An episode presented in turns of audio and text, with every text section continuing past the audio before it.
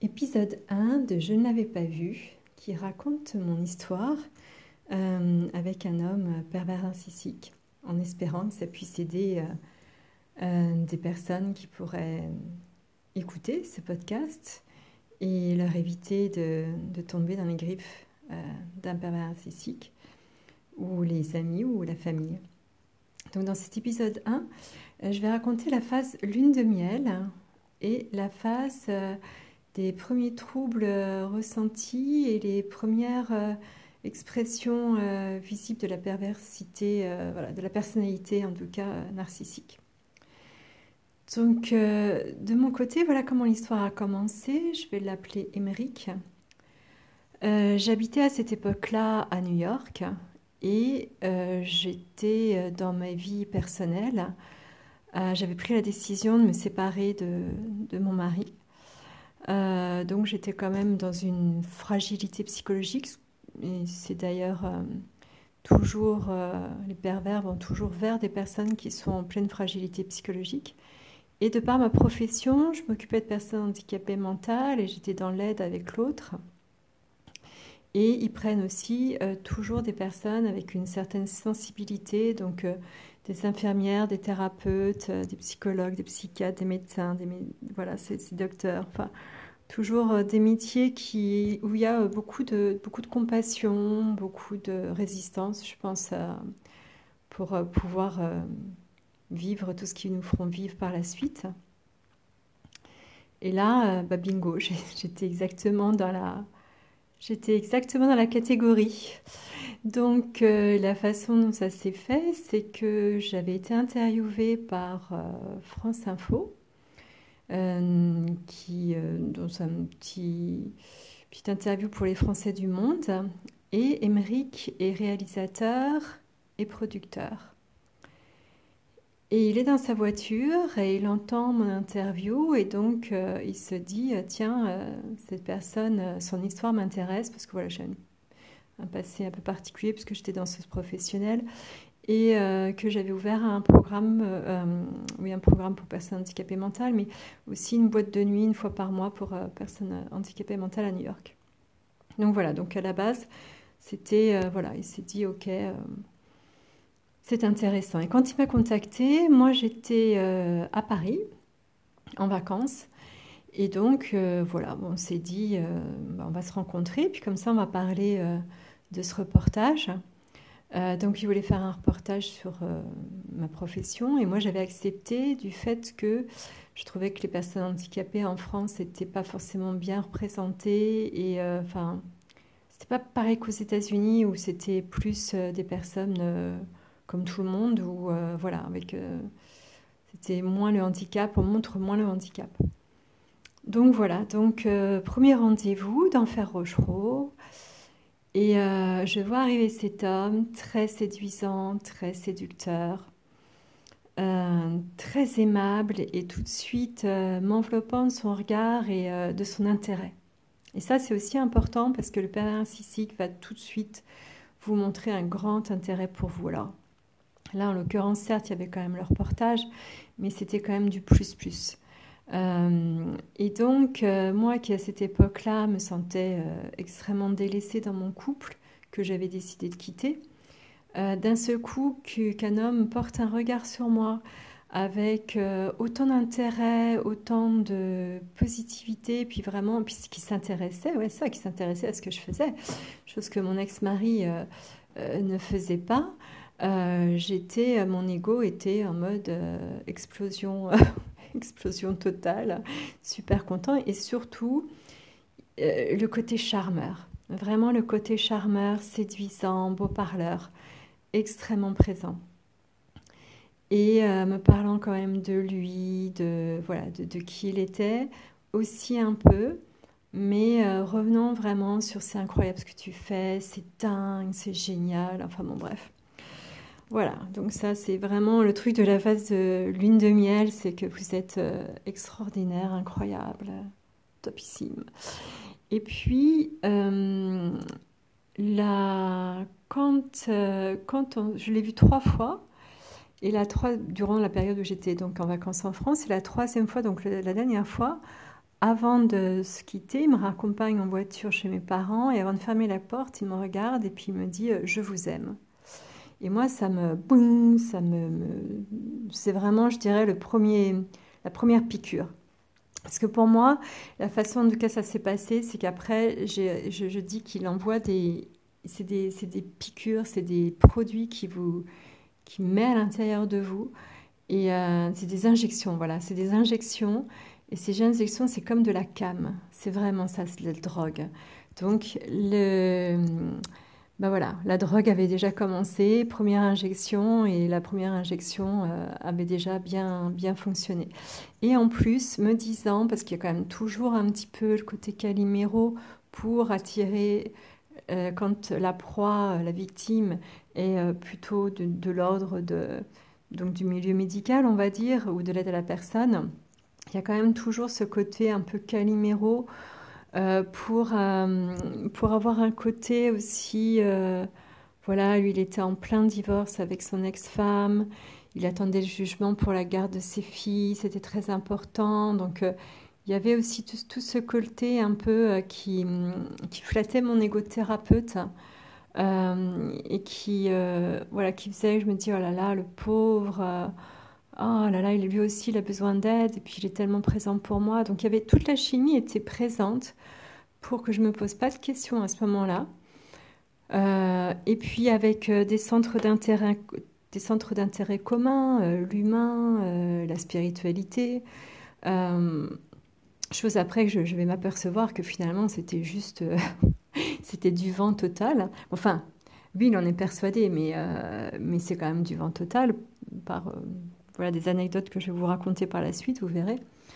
Euh, voilà, donc là, euh, finalement, il vient à New York, il vient faire le reportage, et déjà, il y a quand même des petites choses qui auraient dû m'alerter. Il y avait, j'avais reçu quand même des grosses informations euh, qui auraient dû m'alerter dès le départ, enfin, qui ont été très très claires, que je n'ai pas voulu entendre. pour ceux qui ne savent pas, je suis médium. Et, et, donc, il y avait des grosses informations qui m'étaient venues, pas par mon biais, mais par d'autres biais qui était très très clair, très très très clair le concernant. Mais j'étais tellement envoûtée par le personnage, j'étais tellement prise dans, euh, dans sa personnalité et dans son... Oui, c'est ça, envoûtée, totalement envoûtée.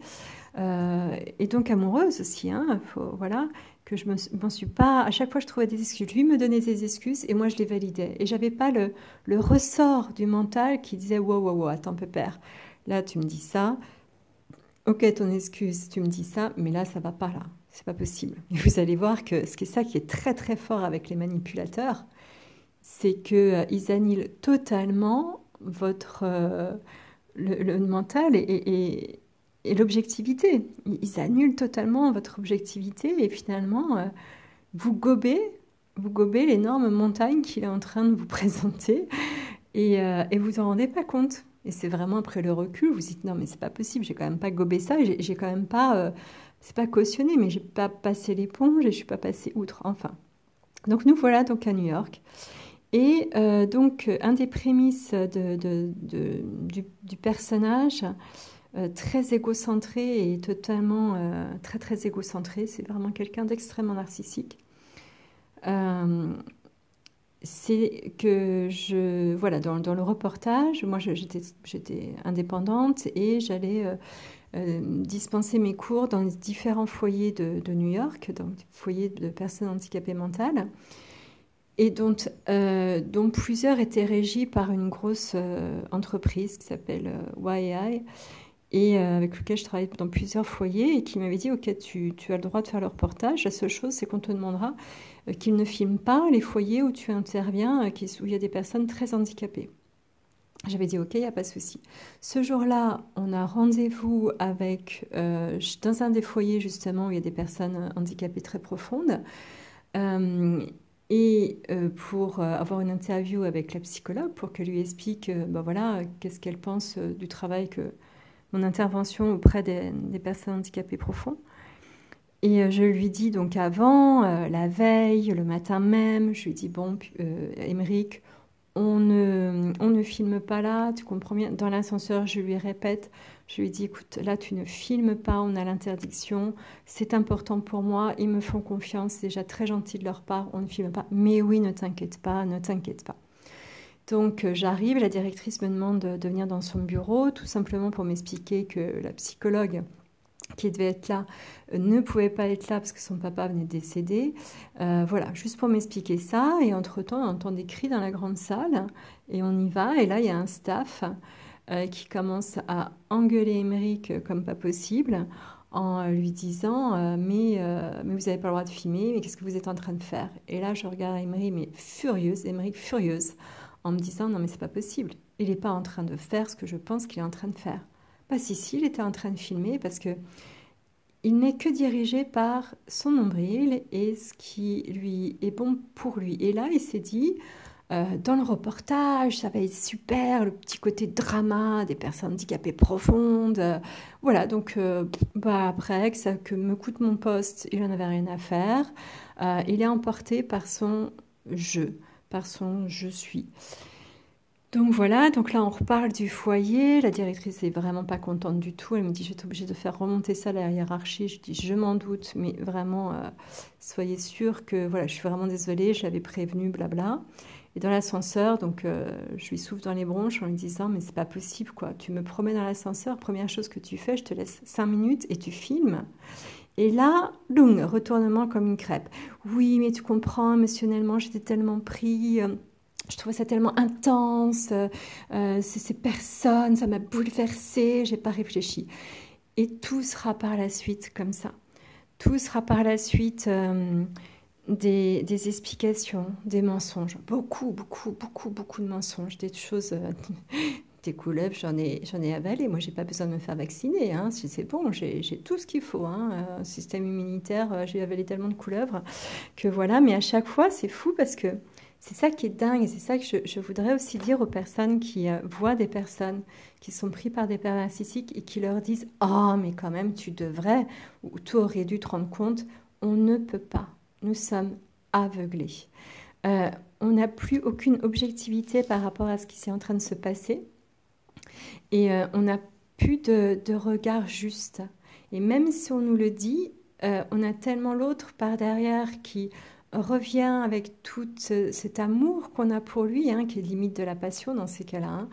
Euh, et surtout c'est une personne, euh, étonnée qu'on est allé dans un ancrage très rapide vis-à-vis d'eux et qu'ils nous ont mis sur un piédestal. Donc on a inconsciemment euh, projeté beaucoup de futur avec eux, beaucoup d'avenir qu'on a du mal à lâcher parce qu'on se dit, bah, moi je me voyais dans cet avenir-là avec cette personne.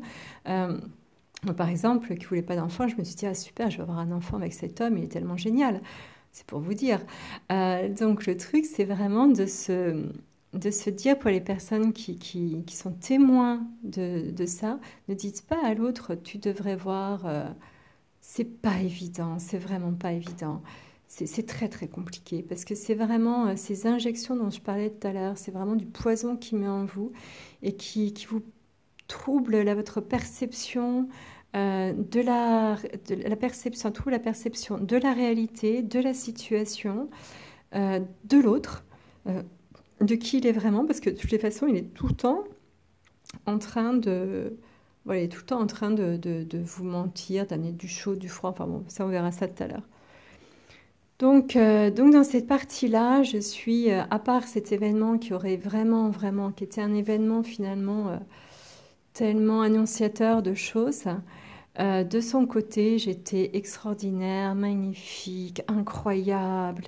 Euh, j'étais vraiment une fée. Il n'avait jamais rencontré quelqu'un comme ça. Et euh, ah là là, s'il m'avait connu plus tôt, il aurait aimé avoir ses enfants avec moi et on serait mariés ensemble. Et voilà, de toute façon, plus tard, il me demandera en mariage. Hein.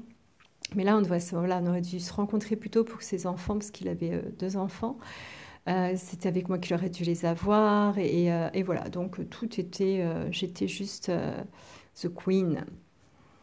Et puis, et puis donc, retour, retour en France. Alors des fois, vous allez entendre des pages tourner, c'est parce que j'ai pris des petites notes, parce qu'il y a tellement de choses à dire, et il m'arrivait tellement de choses avec lui que, voilà, c'est... C'est vraiment, j'ai pris des notes, voilà.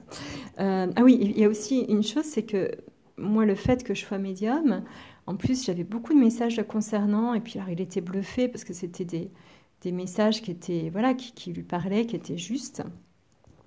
Donc, euh, en plus, j'étais une, personne qui avait des dons incroyables, euh, qu'il n'avait jamais rencontré ça, que c'était fou. Euh, voilà, il y avait vraiment.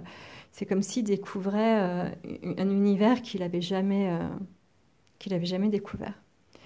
Et puis, donc, je décide de rentrer en France, justement pour commencer, entre autres, une histoire avec lui, parce que j'avais quitté mon mari. Et là, quand j'arrive euh, en France, euh, il me dit, donc on, je vais habiter euh, chez lui, et il me dit, il faut surtout pas qu'on sache que tu existes. Tu comprends, j'ai mon carnet d'adresses de Nana, et il faut pas que je sache que tu existes. Bon. Et là, il me dit que finalement, il a eu la garde, effectivement, de ses enfants et qu'il a son carnet d'adresses de copines avec lesquelles il flirte tous un petit peu. Alors pour lui, il est fidèle. Hein. Ça, c'est encore un gros truc. Il est très très fidèle. C'est un homme extrêmement fidèle, mais c'est un fidèle qui n'arrête pas de draguer. Et c'est un fidèle qui n'arrête pas de flirter, qui n'arrête pas de charmer. Donc il a tout son carnet d'adresses de femmes. Euh, qui sont des, parents d'élèves, euh, des femmes, euh, des copines, mais avec lesquelles il entretient toutes, avec toutes une relation extrêmement ambiguë aussi avec la, maîtresse d'une de ses filles qui, elle, la pauvre, bah, veut quitter son, son, compagnon à cette époque-là parce qu'elle a la sensation que Émeric veut faire quelque chose avec elle, alors que c'est pas vrai du tout. En plus, si à ce moment-là, il est, nous on est ensemble, mais c'est juste que son comportement fait que il retourne les femmes et euh, pour, euh, bah, pour profiter un maximum de ce qu'elles peuvent leur apporter. Mais ça, pour le coup, ça sera pas que les femmes. Hein. Ce sera vraiment les gens en règle générale, mais c'est vrai plutôt une tendance avec les femmes, tout en disant qu'il adore les femmes, que pour lui, les femmes, il les trouve tellement extraordinaires qu'il faut les respecter. De toute façon, de tout ce qu'il dira, ça sera, il fera toujours l'inverse. Et moi, c'est ce qui me rendra dingue et ce qui me mettra dans des colères pas possibles parce que euh, j'avais beaucoup de mal avec ces, doubles discours inversés où, euh, il disait euh, blanc d'un côté et puis il faisait noir de l'autre. C'était extrêmement compliqué pour, pour moi. Donc voilà, donc ok, donc je me dis bon, d'accord, et puis quand même sous le ton de la plaisanterie, mais non, non, non, je rigole, je rigole. Et puis après, je me suis rendu compte en accompagnant ces filles à un gala de danse que bah, finalement, ils rigolaient pas tant que ça parce que il y avait euh, des femmes qui étaient là et euh, qui étaient justement celles du carnet d'adresse, enfin certaines. Et je m'en suis pris plein la tête. Je me suis pris plein la tête. Euh, voilà, tout simplement. Ça n'a pas été quelque chose d'évident. Je me suis dit, c'est bizarre quand même que ces, réactions vis-à-vis de moi. et puis, une autre anecdote. Donc, moi, quand je suis rentrée en France, j'ai commencé par, euh, bah forcément en tant que femme aimante, j'ai commencé à vouloir euh, bah, travailler pour lui, pour l'aider, parce qu'il me disait, oh là là, est-ce que tu pourras m'aider Parce que c'est aussi un grand truc. Hein, euh, il, il, fait il faut en sorte dans ces cas-là que vous soyez indispensable à leurs yeux. Donc voilà, il fallait absolument que je travaille avec lui parce qu'il avait besoin de moi, parce que j'avais un regard sur les reportages que peu de gens avaient. Bon, ça, paraît-il que c'était vrai, euh, m'ont dit d'autres réalisateurs, mais enfin bon, voilà, il en rajoutait toujours, et c'était incroyable, alors que j'étais pas du métier, que je vois les choses, donc on faisait des interviews ensemble et tout ça, mais gratuitement. C'est-à-dire que moi, c'était gratuitement. Et là aussi, ça, aurait dû mettre la puce à l'oreille, parce que je rentre des États-Unis, je n'ai pas d'emploi, euh, je n'ai forcément donc pas d'argent, puisqu'en plus quand je divorce, euh, avec mon ex-mari, on divorce, voilà, très amicalement et euh, hors de question qu'il y ait des histoires d'argent entre nous. On n'avait pas d'enfants, donc il n'y avait, pas, avait pas tous ces trucs-là. Et, euh, et, un jour, se me demandait du fric en me disant euh, voilà, je vais faire une production voilà, sur, sur la Vierge et, et voilà, combien t'as sur ton compte et combien tu pourrais me donner. Et là, je me dis non, mais Coco, là, il exagère ou quoi? J'ai pas d'argent, euh, au sein de la famille, je paye beaucoup de courses, donc je payais beaucoup de courses pour lui et les filles, euh, mais il s'en rendait même pas compte. Il s'en rendait même pas compte tellement il est omnibulé. Et donc là, il rentrait dans sa phase euh, très narcissique où c'était euh, où il s'éloignait de moi. J'étais plus intéressante finalement euh, parce que bah, parce que le reportage avait été fait, il avait été payé. Donc bah, il y avait plus d'intérêt à venir à venir vers moi et à venir bah, savoir qui j'étais, enfin voilà ce que je faisais et tout ça. Donc il se posait même pas la question de comment j'allais, comment se passait euh, quand même mon retour en France, alors que ça faisait 12 ans que j'étais euh, partie de, la France et que quand même je quittais euh, un mari, une profession avec des élèves que j'adorais et des chats que j'adorais qui étaient pour moi comme des enfants. Ça peut paraître ridicule, mais c'était vraiment important pour moi. Et donc, mais à aucun moment il ne se posait la question. C'est-à-dire que je me souviens un jour, on rentrait d'un d'un montage sur un reportage dans la voiture. Il était tard. Et je l'ai regardé et je lui ai dit euh, Est-ce que tu pourrais au moins me demander comment je vais? Déjà me dire merci quand je te donne quelque chose, bonjour quand tu travailles le matin, et me demander comment j'allais. Et là, il m'a regardé genre Oh ouais, ça se fait ce truc-là. Mais c'était incroyable de voir euh, comment euh, il est tellement égocentré dans son, dans son narcissisme que c'était un choc que je lui demande ça. C'était, risible, quoi. C'était vraiment. Euh, et je sentais qu'il n'arrivait pas à connecter. Et ça, c'est vraiment important, encore une fois, pour les victimes et les accompagnants euh, des victimes, c'est que c'est quand même. C'est quand même une maladie, c'est quand même un, problème psychologique, c'est un problème de, structure, euh, de personnalité. Et c'est ça qui rend dingue, c'est que vous vous dites non mais quand même, euh, c'est pas possible qu'il se rende pas compte que il ne me pose aucune question, qu'il me dit pas bonjour, qu'il me dit pas merci, et qu'il me regarde comme si euh, il tombait des nues, que c'était un truc euh, ah bon, et que c'est dans leur personnalité, ils n'ont pas cette fonction. Alors bon, lui c'est celle-ci, un autre pervers ou une autre pervers narcissique, parce que attention, hein, j'insiste bien homme ou femme, parce que on sait qu'il y a des femmes qui sont aussi pervers narcissiques, mais dans ces personnalités-là, il y a toujours un bug comme ça qui, euh, bon lui c'était comme ça, mais il y a, toujours un, petit truc comme ça dénigrant où, euh, voilà on fait pas attention à vous. Oh, bon, des trucs dénigrants, je vais en avoir pas mal. Hein. Euh, et, et, voilà donc donc le truc de ce truc de l'argent, ça aurait dû mettre quand même, ça aurait dû me titiller parce qu'en plus donc je travaille pour lui dans sa boîte de production, je ne suis pas payée. Et je ne serai pas payée pendant, euh, euh, oh, pendant 7 ou 8 mois. Jusqu'au jour où on a un directeur de prod qui arrive et qui lui dit euh, Ah, mais dis donc, j'ai pas trouvé les fiches de salaire de Florence. Et lui, il l'a regardé en lui disant Ah, bah non, mais je la paye pas. Il lui dit Comment ça, tu la payes pas? Il dit Bah non, je la paye pas. Alors, euh, et le directeur du prod lui dit Oui, mais là, ça ne le fait pas, elle travaille pour toi, il faut que tu la payes. Il était furieux. Et à partir de là, à chaque fois qu'il me payait, il, me donnait mon chèque en me disant Ah ouais, t'es sûr que tu as, assez travaillé pour gagner ce salaire-là? T'es sûr là? T'es sûr que ce que je te donne, euh, tu les vaux? Et euh, à un moment donné, ça m'a tellement saoulée d'entendre ça que j'ai carrément mis sur un carrier mes, bah, mes horaires. Mes horaires. Voilà. Comme ça, je lui disais, oui, regarde, tac, c'est mes horaires, c'est là. Ok, merci, au revoir. Et d'ailleurs, pour juste terminer sur ce, sur ce chapitre de travailler ensemble, moi j'avais fait une formation de coach entre-temps. Et euh, voilà, donc j'avais eu euh, mon diplôme entre-temps, et euh, donc mais, bah, je, travaillais toujours pour lui. Et en mois d'août de cette année-là, je pars en vacances toute seule. Et quand je suis en vacances, je reçois un message médiumique qui me dit euh, Prépare-toi, Émeric va te faire une crasse.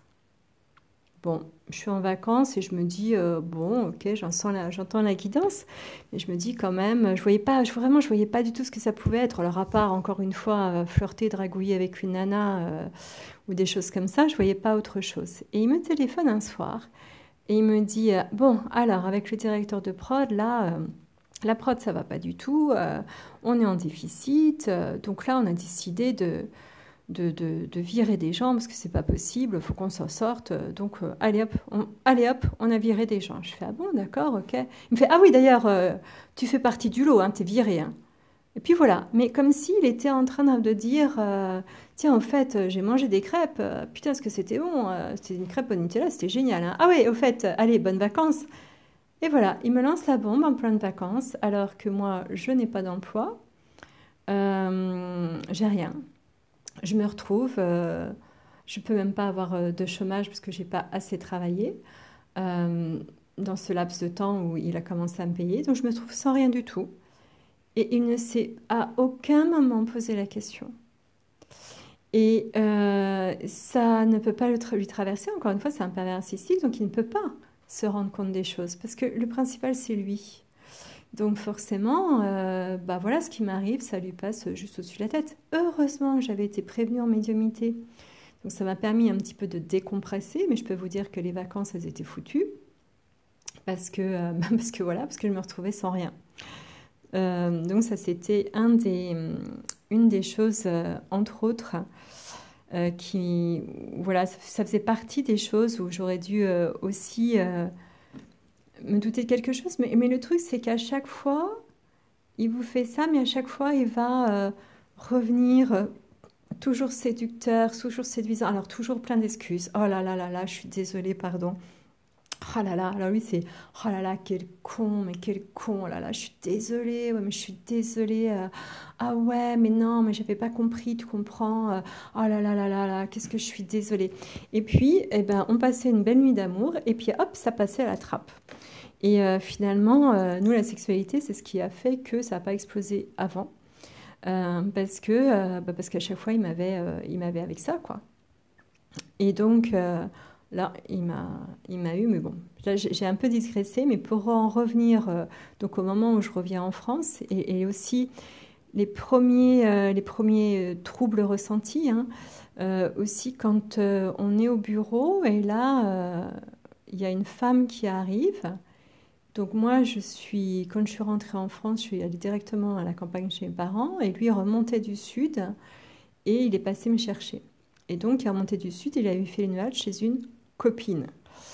Et donc, la fameuse euh, copine chez laquelle il était allé euh, arrive au bureau et euh, donc, et voilà, bonjour, machin, machin. Il me présente, mais surtout pas comme sa petite amie, hein, surtout, surtout pas, hein, parce qu'il faut, il faut bien, voilà, c'est toujours ce côté manipulation, faire attention à qui ce qu'on dit, à qui, et voilà. Et puis, et là, euh, et là euh, la femme, euh, donc forcément, devant moi, elle ne sait pas qui je suis vis-à-vis de lui, parce qu'il ne lui dit pas. Et là, elle lui dit Ah, au fait, mon chéri, tu as oublié ton slip chez moi. Et là, je regarde, et je me dis Non, mais c'est pas possible. c'est une scène de film, là, le truc, quand même. Non, non, non. Donc, elle part, et là, je lui dis Mais attends, c'est quoi le truc, là? Et euh, je lui dis, tu as eu, as une, euh, une, relation avec cette femme? Mais non, mais non, mais pas du tout, qu'est-ce que tu crois et tout ça? C'est toujours en plus la même façon, euh, le, côté vraiment malsain aussi d'expliquer les choses, c'est que il va être là pendant un certain temps, mais non, puis avec une voix qui dit mais non, mais oui. Donc dans votre cerveau, vous vrillez total parce que vous n'êtes pas au clair. Et ça, c'est vraiment un truc très très prédominant chez le pervers narcissique. Vous il fait en sorte que dans votre cerveau, vous ne soyez jamais au clair. Vous ne pouvez pas être au clair. Et là, donc, euh, il me dit, mais non, mais non. Puis d'un seul coup, il me fait, enfin, juste une petite gâterie, c'est rien du tout. Bah, je dis, bah oui, voilà.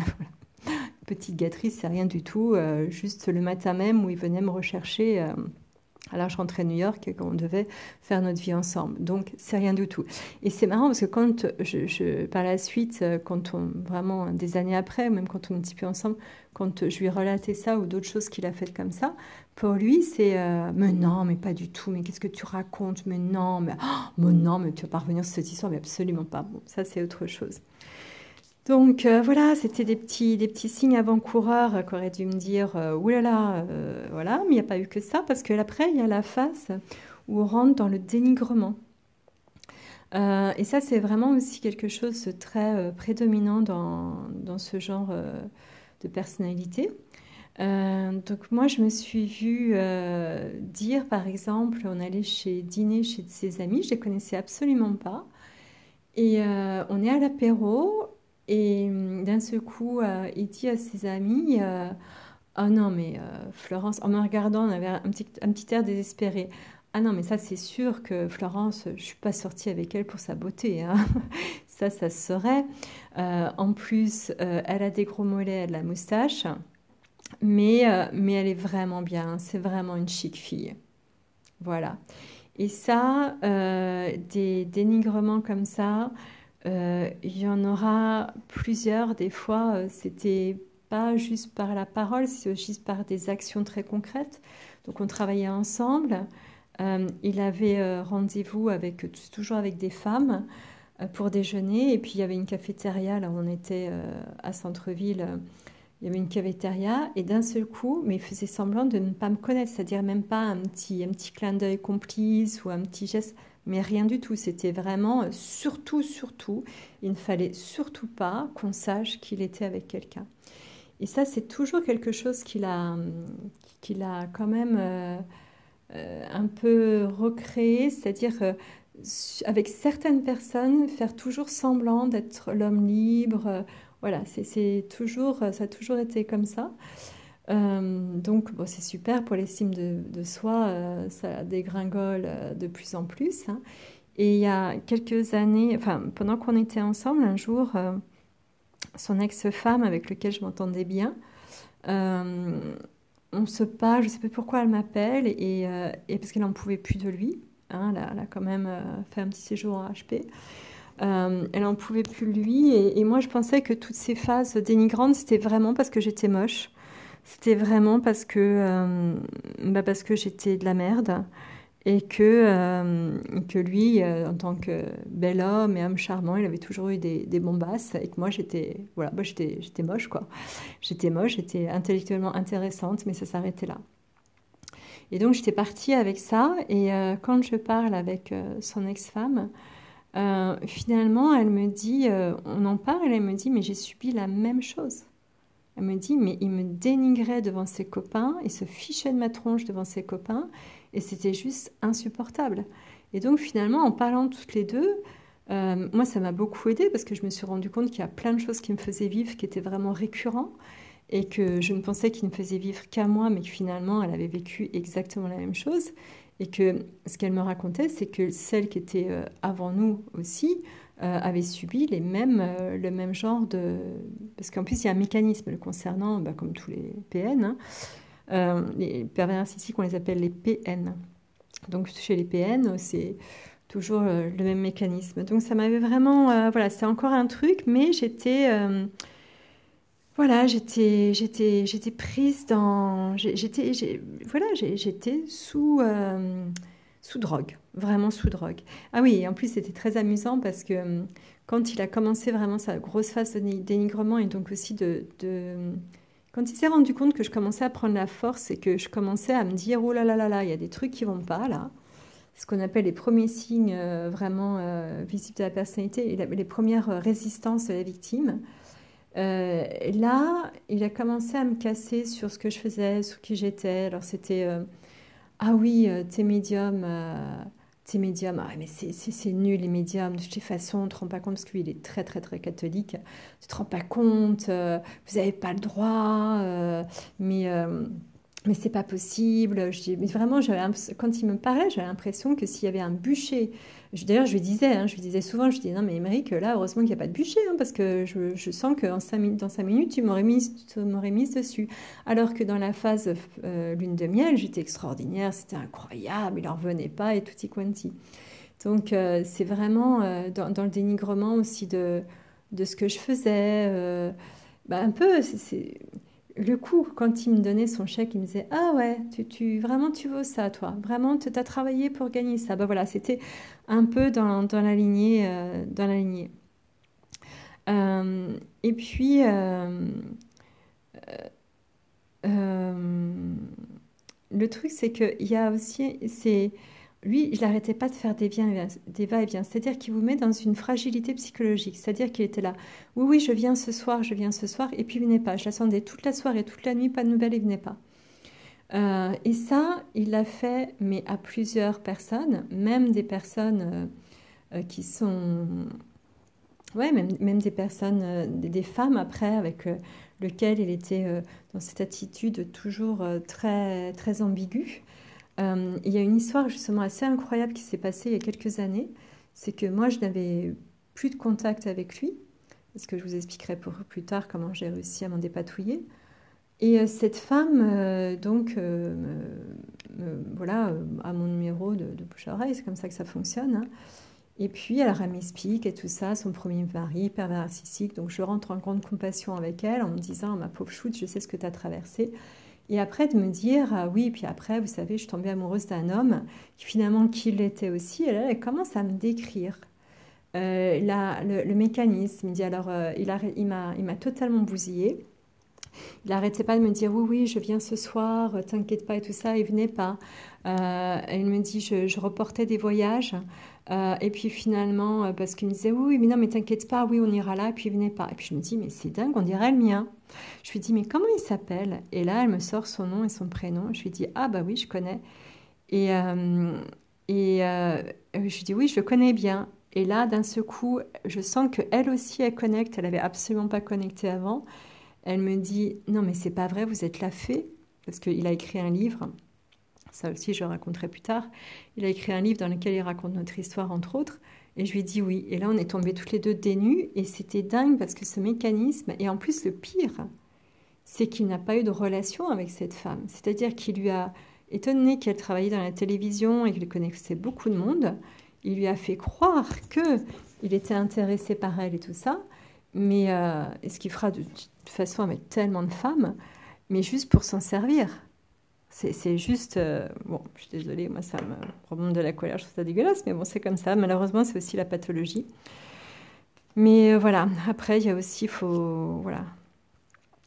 Euh, il faut savoir que, voilà, faut entrer dans la dans l'acceptation, c'est aussi leur, leur problème psychologique. Donc, bon, bah, malheureusement, ils sont eux-mêmes victimes d'eux-mêmes, quoi.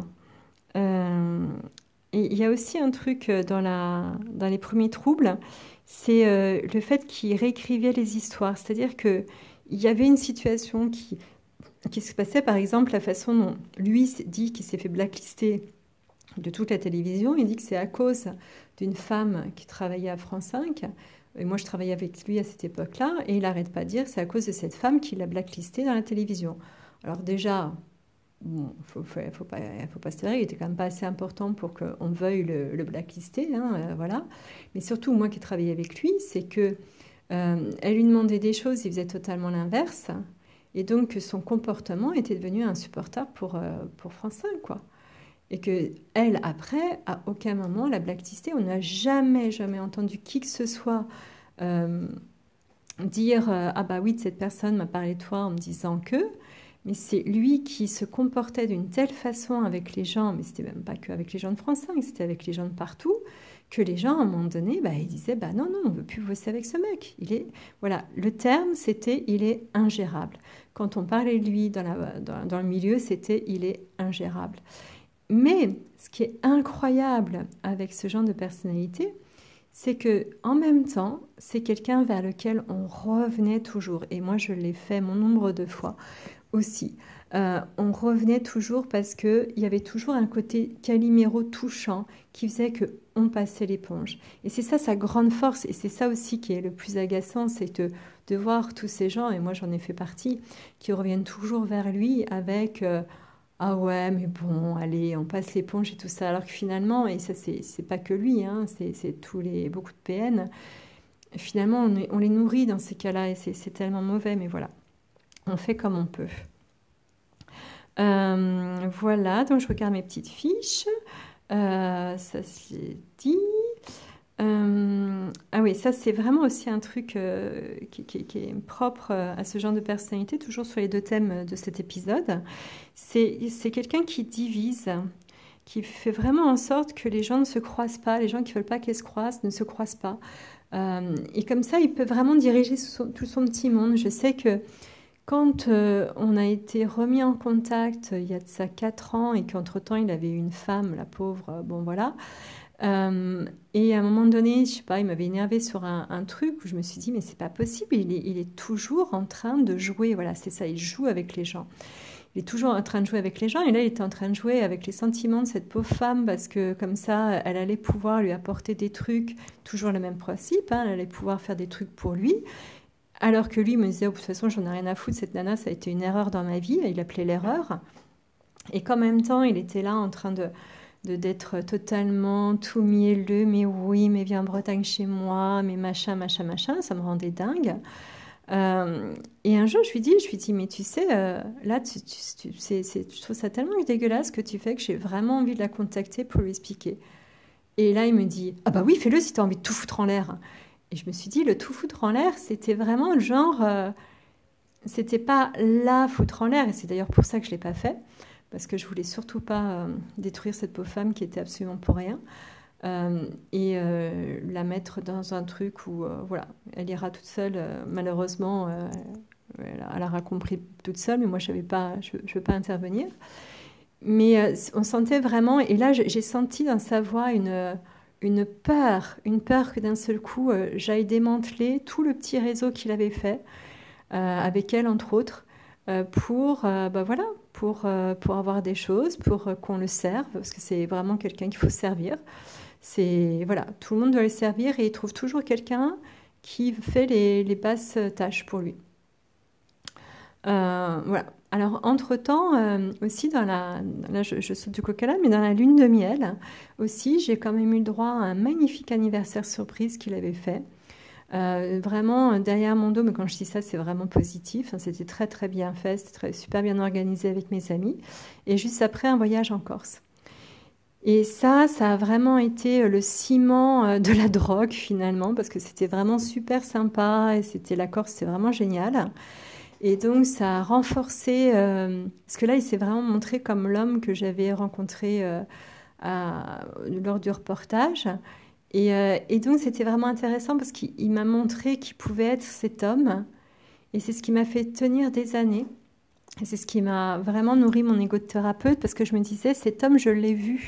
J'ai été avec lui pendant dix jours, je l'ai vu, il existe. Donc, allez, on va retrousser ses manches et puis on va faire en sorte qu'il existe euh, tout le temps.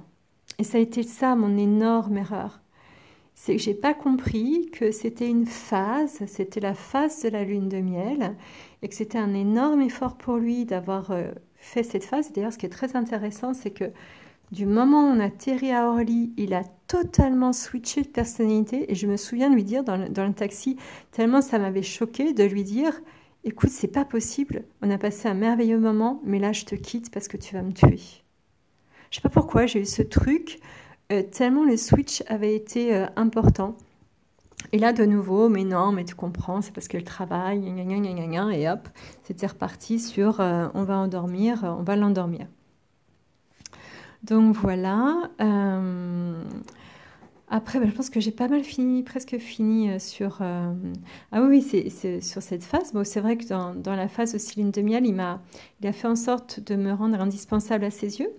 Donc tous les matins, on se faisait un gros débrief sur la journée, même quand après j'ai déménagé et que j'habitais seule.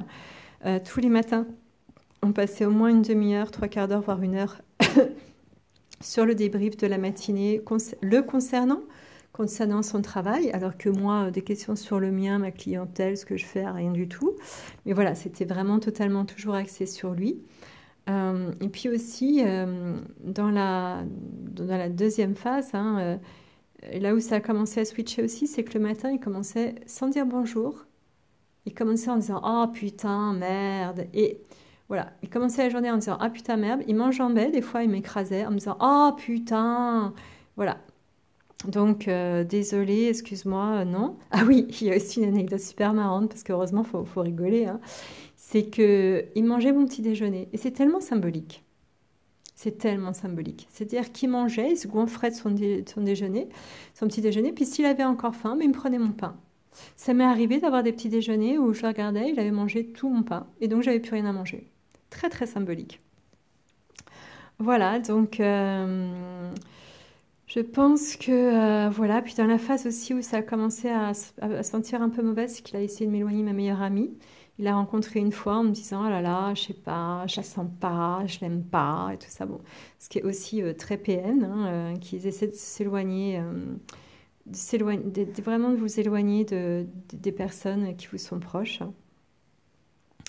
Et puis, et puis voilà, donc Oui, ça je l'ai dit, il y a toujours ces paroles aussi dans la deuxième phase où il a commencé vraiment à avoir des paroles à double sens. Donc, euh, c'était des paroles double sens où il va pouvoir bien vous manipuler. Euh, là je trouve que j'ai déjà été bien longue, donc euh, j'en parlerai peut-être plus tard. Euh, ah oui, puis c'est pareil, j'avais, tellement des signaux que je, voyais, mais ça qui est dingue. Pourtant, franchement, je pense que je suis une personne intellectuellement qui, voilà, qui est, qui est pas con. mais je copais par amour, je copais tout ce qu'il me disait. Et tenez, donc je travaillais dans la prod. Un jour, je vois un mail arriver avec des, photos d'une nana dénudée. Je savais que ça avait été une nana avec laquelle avait des relations sexuelles. Et, euh, en lui disant, mon petit chaton, voilà les photos que je t'ai promis, machin. Et je savais qu'il était allé bosser chez, elle. Euh, à cette époque-là, on habitait ensemble.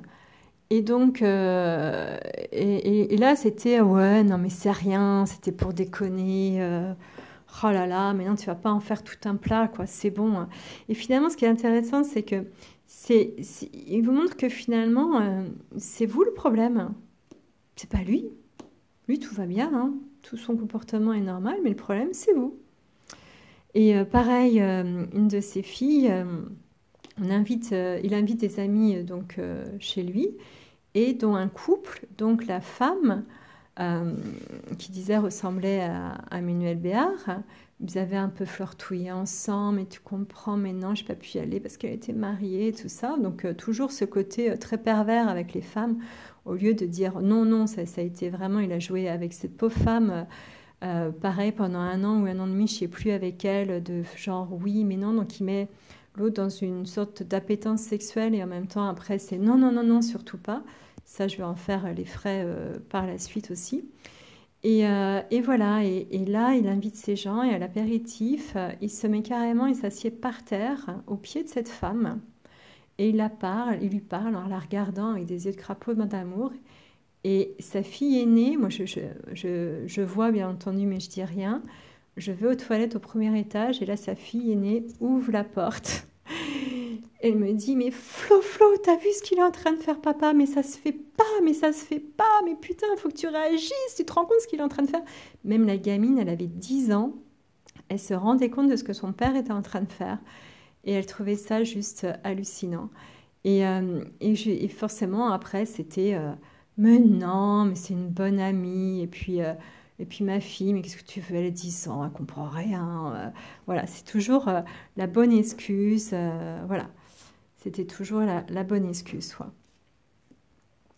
Euh, et euh, ce qui, est vraiment intéressant, c'est que aussi dans la comment il passe euh, de la phase 2 à la phase 3, donc c'est la résistance de la, la victime, où là ça va engendrer la, perversion, là il va vraiment aller dans le pas sympa du tout. C'est quand il se rend compte justement que je commence à me rendre compte de tout ça et que je deviens de moins en moins que je rentre dans la résistance.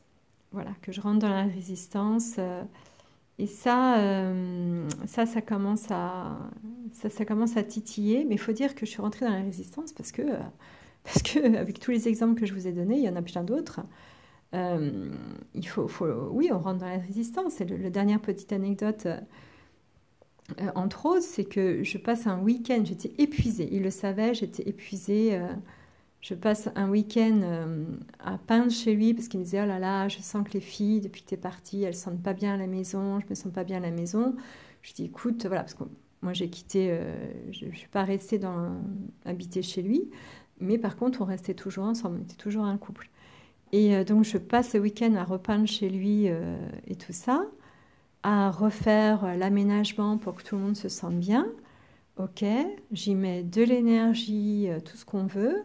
J'arrive 15 jours après, bon, les peintures sont quand même toujours au mur, alléluia, mais euh, toute la salle à manger et le salon est upside down, totalement changé. Et je le regarde, je dis, bah, qu'est-ce qui s'est passé? Là, il me fait, ah, mais ouais, mais tu sais, j'ai une copine qui est passée. Et alors, elle, tu vois, alors, elle, elle, c'est la décoration, parce que elle, c'est son métier.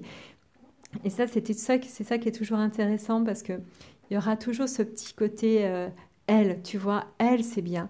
Euh, et ça, c'était aussi marrant parce que une fois que la lune de miel a été terminée, où j'étais plus extraordinaire, magnifique euh, et tout ça, il revenait toujours à la maison en me disant Ah, tu sais quoi? Oh, J'ai rencontré une femme géniale. Elle, elle est géniale. Et c'était le elle est en me regardant, genre, toi la merde, euh, bah, good luck, my friend. Voilà. Donc, j'étais sur cette phase-là. C'est. Euh, voilà, c'est pas triste. donc. Par rapport à ça, alors surtout, faut jamais s'en vouloir parce que j'en discutais euh, récemment avec un, ami qui est euh, psychologue et, qui s'est fait aussi avoir, euh, pas dans l'ordre sentimental, mais professionnel, mais par aussi une pervers narcissique. il me disait, tu sais, je m'en veux quand même, avec le boulot que je fais, de ne pas m'être rendu compte. Et c'est ça qui est dingue, c'est que moi-même, avec le boulot que je faisais et avec mes intuitions, ma médiumité, je ne m'en suis pas rendu compte parce que ils mettent vraiment un voile sur euh, dans votre cerveau, sur vous. Euh, ils vous arrachent de votre réalité, euh, du concret, et vous ne pouvez pas voir. Et surtout, n'oubliez pas, enfin, surtout dans, en tout cas dans mon cas, c'est qu'il y a l'amour qui est là aussi, la sensation d'amour.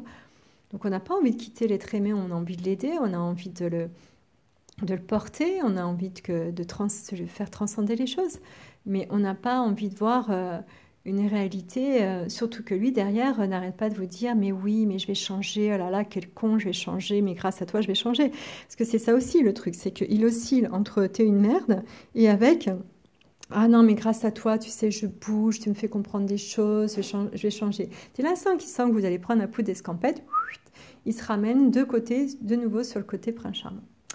Voilà, bah écoutez, euh, suite aux prochains épisodes, donc euh, voilà, il y a encore, euh, il y aura encore un chapitre sur la résistance de la victime. je pense que ça sera plus court, hein, parce que là, je, voilà, ce sera plus court. Après, il y a la violence, la violence dans le lien perverti, comment ça se met en place. On n'est pas forcément dans la violence physique, hein, moi ça n'a pas été ça, c'est la violence psychologique. les multiples tentatives de rupture, oh my god, la rupture. Après, il y a la colère. Après, euh, voilà, il peut y avoir euh, la vengeance. Enfin, moi, en tout cas, ça n'a pas été dans mon cas, mais lui un peu plus. Et après, la fin, ça sera la, résilience. La résilience. Voilà. Donc, euh, je vous embrasse et je vous dis à bientôt.